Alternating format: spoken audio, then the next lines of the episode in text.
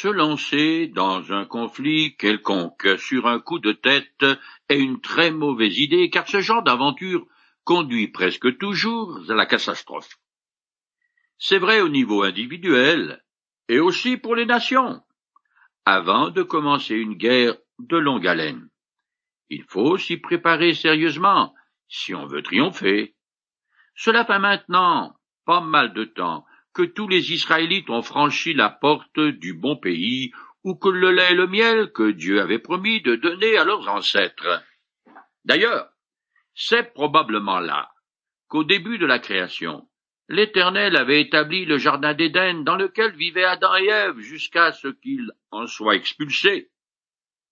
Le peuple d'Israël se trouve donc massé au bord, mais à l'intérieur de la terre promise, depuis que Dieu lui a fait traverser le Jourdain à pied sec. Ce fut une vraie promenade dominicaine, qui a prouvé que l'Éternel est présent à côté de son peuple et qui a causé une très grande panique parmi les peuples cananéens. Mais depuis ce miracle extraordinaire, qui est quasiment le même que celui qui a ouvert la mer Rouge, il ne s'est rien passé au niveau militaire parce que les Israélites se préparent mentalement et spirituellement à la guerre. Tous les hommes ont été circoncis selon l'ordre de l'Éternel, et ils ont célébré la Pâque.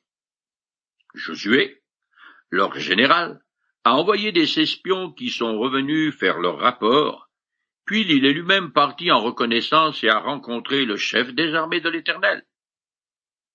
Mais maintenant que ces préliminaires sont terminés, les choses sérieuses vont commencer. Et la guerre de conquête va débuter pour de vrai avec une attaque dirigée contre la ville bastion de Jéricho. Il aurait venu pour l'Éternel de juger les populations qui habitent en Canaan à cause de leur méchanceté et de leur idolâtrie qui les entraîne à commettre des crimes odieux. Les deux villes fortifiées de Jéricho et d'Aï sont au centre-sud du pays. En les prenant, les Israélites vont couper cette région en deux. C'est la méthode préférée pour faire une percée en territoire ennemi, une stratégie classique qui a été utilisée par bon nombre de généraux depuis Josué jusqu'à nos jours. Je commence maintenant à lire le chapitre 6 du livre de Josué. La ville de Jéricho avait soigneusement fermé toutes ses portes et s'était barricadée derrière, par peur des Israélites plus personne n'entrait ni ne sortait par ces portes. Le mot Jéricho veut littéralement dire ville de la lune, parce que c'était le principal centre cananéen du culte ludaire. En la détruisant, Dieu s'attaque non seulement à un verrou stratégique, mais encore et surtout à un haut lieu de la fausse religion. En tout cas, ses habitants savent très bien qu'une grave menace pèse sur eux à cause des envahisseurs israélites. En conséquence, ils se sont réfugiés dans leur forteresse imprenable derrière leurs portes fermées à double tour. L'emplacement de Jéricho s'appelle aujourd'hui Tel Es Sultan. Cette colline est composée de plus de deux douzaines de cités antiques qui ont été construites les unes sur les autres. Plusieurs d'entre elles avaient des doubles murailles. Les archéologues ont reconstitué les fortifications et ont découvert qu'effectivement, elles étaient souvent constituées de deux murailles. Le mur extérieur se compose alors d'un soubassement de pierre de quatre mètres de haut sur lequel s'élève un mur de briques et de boue de six mètres, ce qui fait que la muraille extérieure fait dix mètres de haut en tout. Celle qui est à l'intérieur est également faite de boue et de briques sur laquelle sont construites des petites maisons d'habitation. Cela dit, et en ce qui concerne Jéricho à proprement parler, on n'en a découvert aucune trace, pour la bonne raison qu'après sa destruction par Josué, ces ruines ont été soumises à l'érosion pendant plus de quatre siècles avant d'être reconstruites par un illustre inconnu pendant le règne d'Akab, sous le royaume des dix tribus du Nord. Je continue. L'Éternel dit alors à Josué, Regarde, je te livre Jéricho, son roi, et tous ses guerriers, pendant six jours. Toi et tous tes soldats, vous ferez chaque jour le tour de la ville, une fois par jour. Sept prêtres portant chacun un corps fait d'une corde de bélier précéderont le coffre de l'Alliance. Le septième jour, vous ferez sept fois le tour de la ville, et les prêtres sonneront du corps. Toute l'armée d'Israël, qui fait le tour de la ville tous les jours, est certes un spectacle impressionnant, mais militairement sans la moindre valeur. Les prêtres sonnaient aussi de ce corps pour la fête du jubilé qui avait lieu tous les cinquante ans et qui rendait la liberté à tous ceux qui avaient dû vendre leur travail pour payer des dettes. Le mot hébreu Yobel, traduit par cor, est littéralement corne. On ne le trouve que trois fois dans les Écritures et toujours dans un contexte cultuel, comme ici, où la sonnerie de ce corps a une valeur purement religieuse. Ce corps n'était utilisé que par les prêtres. En temps de guerre, les chefs militaires utilisaient un autre instrument. Les armées d'Israël, qui font le tour de la ville de Jéricho, ne constituent pas vraiment une attaque militaire, mais bien plutôt religieuse. Et la répétition du nombre sept, sept jours, sept prêtres, sept trompettes, sept tours, a pour but de mettre en valeur son caractère sacré. Je continue. Quand le peuple les entendra produire, avec leur corps, au son prolongé, tout le monde poussera un grand cri et les remparts de la ville s'écrouleront sur place. Alors le peuple donnera l'assaut, chacun droit devant soi. Josué, fils de nous, convoqua les prêtres et leur dit, Chargez le coffre de l'alliance sur vos épaules, et que sept d'entre vous prennent sept corps faits de cornes de bélier et marchent devant le coffre de l'Éternel. Puis il dit au peuple, En avant, faites le tour de la ville, et que les hommes armés précèdent le coffre de l'Éternel. Des cris, tout en donnant l'assaut, comme d'ailleurs l'usage de corps retentissants, étaient des pratiques courantes dans les guerres de cette époque. Et cela jusqu'au XXe siècle. On voit ça dans presque tous les vieux films à grand spectacle. Tous les régiments ont une section musique. Et même les Indiens d'Amérique utilisaient le tam-tam pour s'encourager au combat. Je continue. Le peuple fit comme Josué l'avait ordonné. Sept prêtres portant sept corps, faits de cornes, de béliers, passèrent devant l'Éternel, et se mirent à sonner de leurs instruments, tandis que le coffre de l'Alliance suivait. Les hommes armés les précédaient. Une arrière-garde suivait aussi le coffre. Ils marchaient au son du corps. Josué avait donné cette consigne au peuple. Pas de cris, restez muets, ne dites pas une parole jusqu'au jour où je vous ordonnerai de pousser des cris. Le coffre de l'Éternel fit une fois le tour de la ville. Puis, tous rentrèrent au camp pour la nuit. Le lendemain, Josué se leva de bon matin, et les prêtres chargèrent le coffre de l'Éternel sur leurs épaules. Sept prêtres portant sept corps faits de cornes de bélier se remirent en route devant le corps de l'Éternel en sonnant de leurs instruments. L'avant-garde les précédait et l'arrière-garde suivait le coffre de l'Éternel. Ils marchaient au son du corps. Ils refirent une fois le tour de la ville ce jour-là, avant de regagner le camp.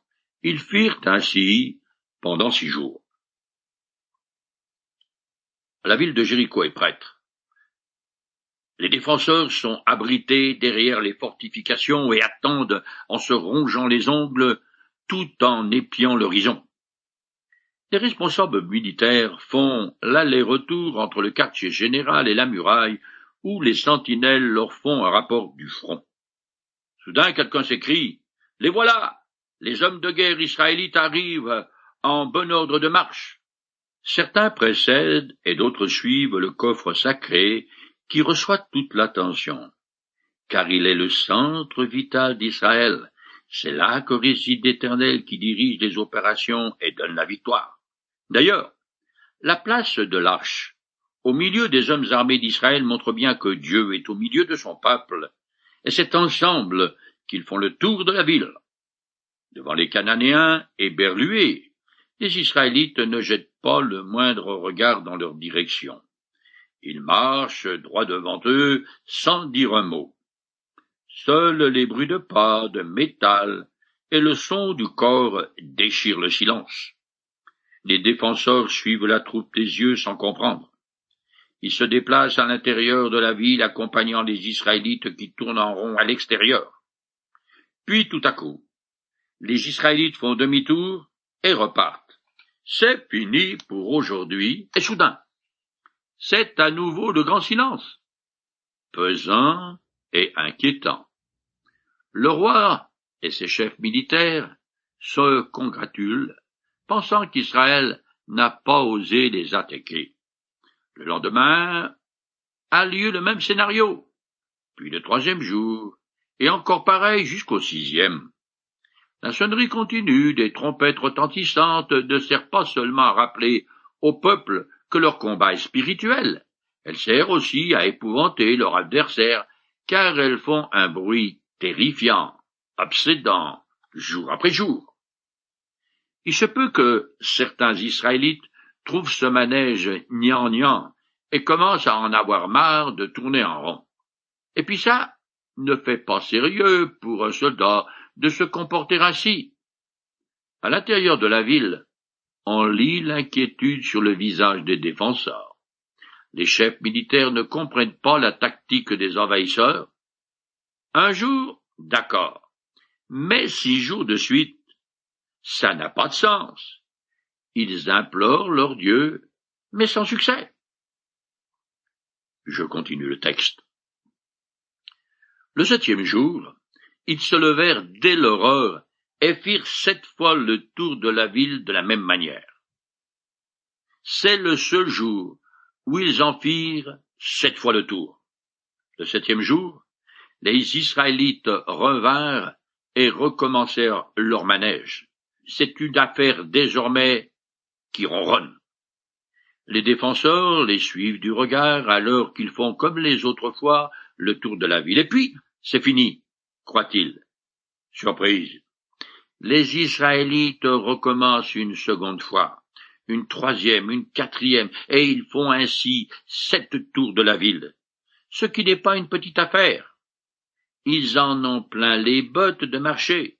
À l'intérieur des murs, on s'interroge. Qu'est-ce que cela signifie? Je continue.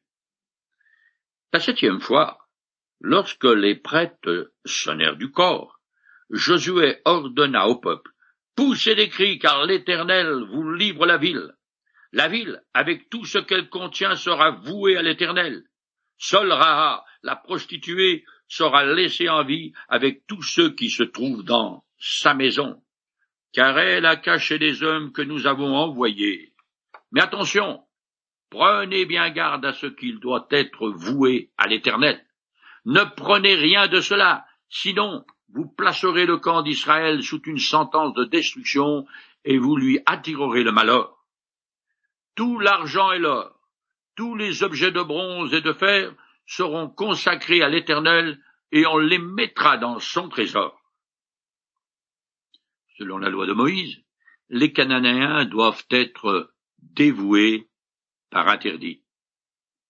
Ce qui est une malédiction particulière qui signifie que l'Éternel prend possession de tout et de quiconque, que la ville et ses habitants doivent être détruits comme punition à cause de leur idolâtrie et aussi pour sauvegarder la pureté d'Israël contre toute contamination.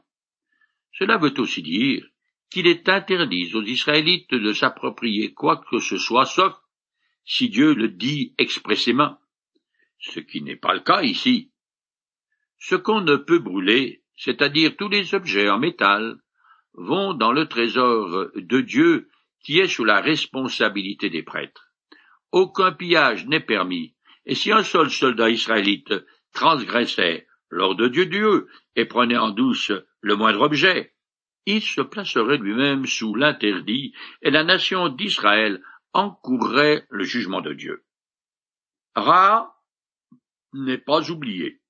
Josué annonce à tous les hommes de guerre qu'elle et sa famille seront épargnés. Qu'on se le dise. Je continue. On sonna donc du corps. Dès que le peuple l'entendit, il poussa un formidable cri et le rempart s'écroula sur place.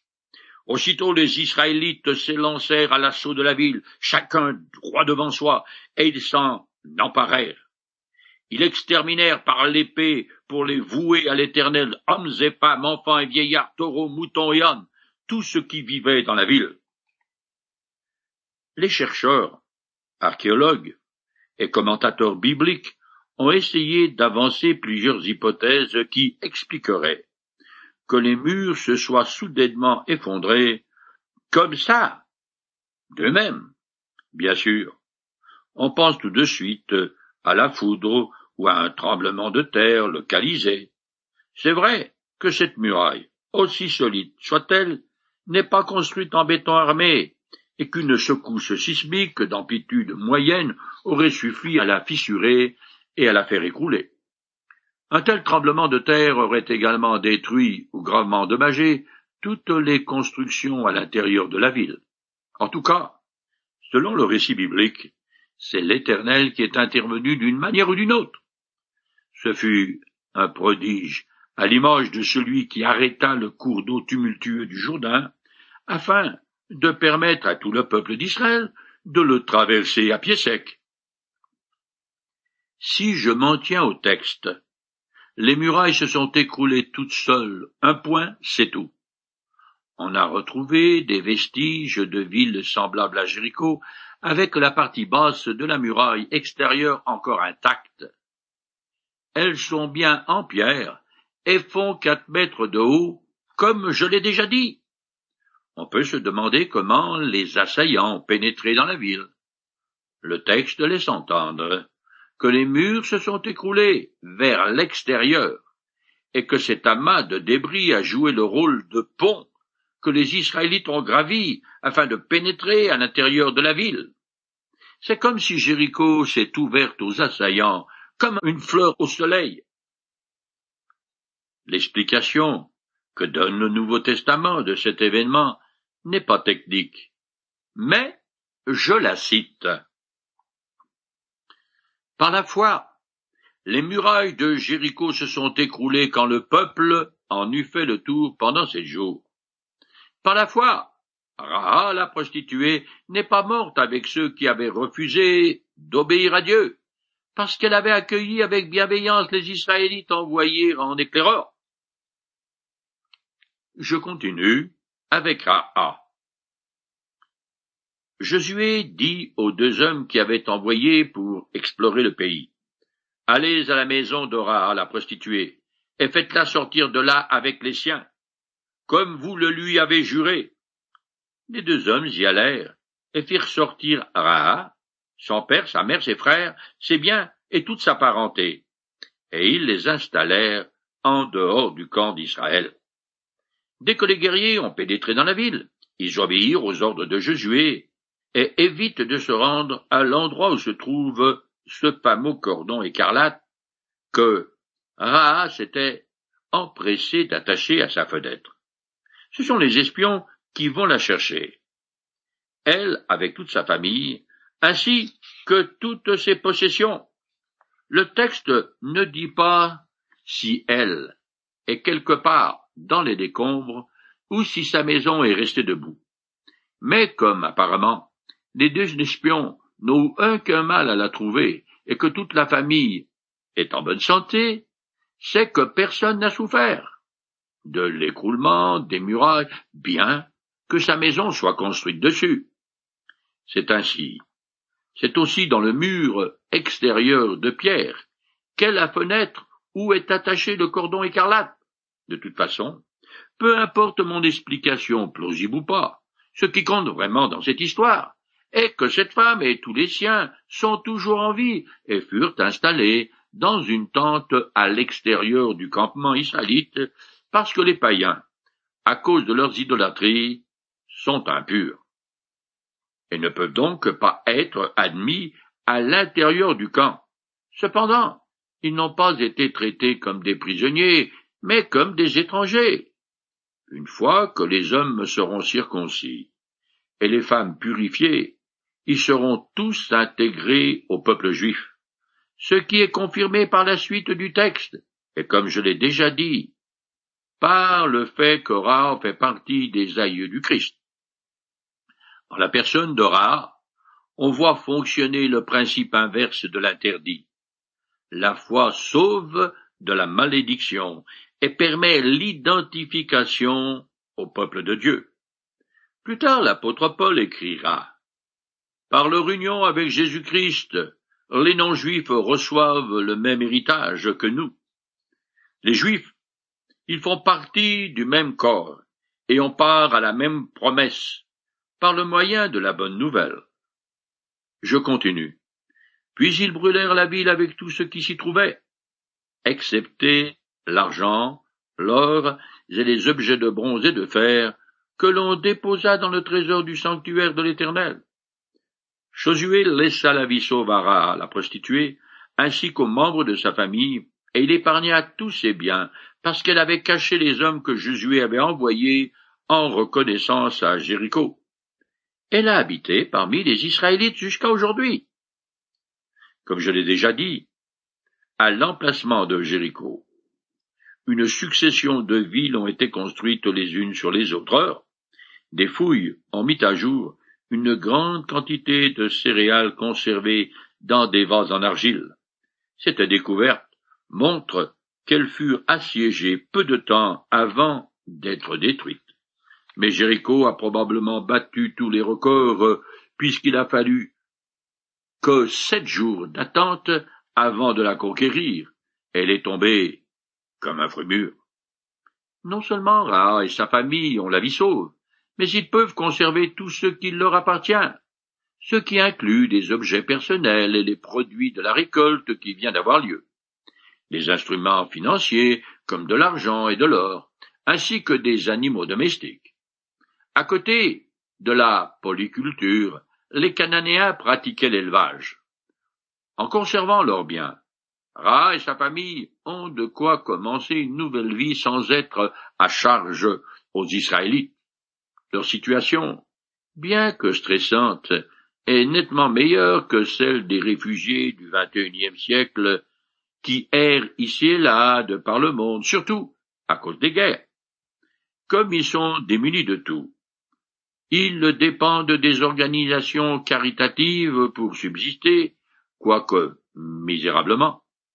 Ra a placé sa confiance en l'Éternel, le Dieu d'Israël, comme le mentionne le texte du Nouveau Testament que j'ai lu précédemment. Et c'est grâce à cette foi qu'elle et tous les siens ont la vie sauve. Maintenant on pourrait rétorquer que les membres de sa famille n'ont pas eu à croire en Dieu. En réalité, eux aussi ont dû choisir, soit de croire à et de quitter leur propre habitation pour se réfugier sous son toit, soit de considérer ces avertissements comme des balivernes et mettre leur confiance dans les murailles de la ville qui, comme chacun sait, la rendaient imprenable. Un peu comme le Titanic était supposé insubmersible. Donc, en déménageant chez Raha, les membres de sa famille ont prouvé qu'ils croyaient ses paroles et donc qu'ils avaient bien une certaine foi en l'Éternel. Elle n'était certes pas aussi profonde que celle de mais c'était une foi quand même. Maintenant que les événements qui viennent se sont produits prouvent que l'Éternel est le seul vrai Dieu, il ne fait guère de doute que leur foi va s'épanouir. Selon le livre de Josué, les membres de la famille Dora n'ont rien dit mais leur action parle plus fort que des paroles.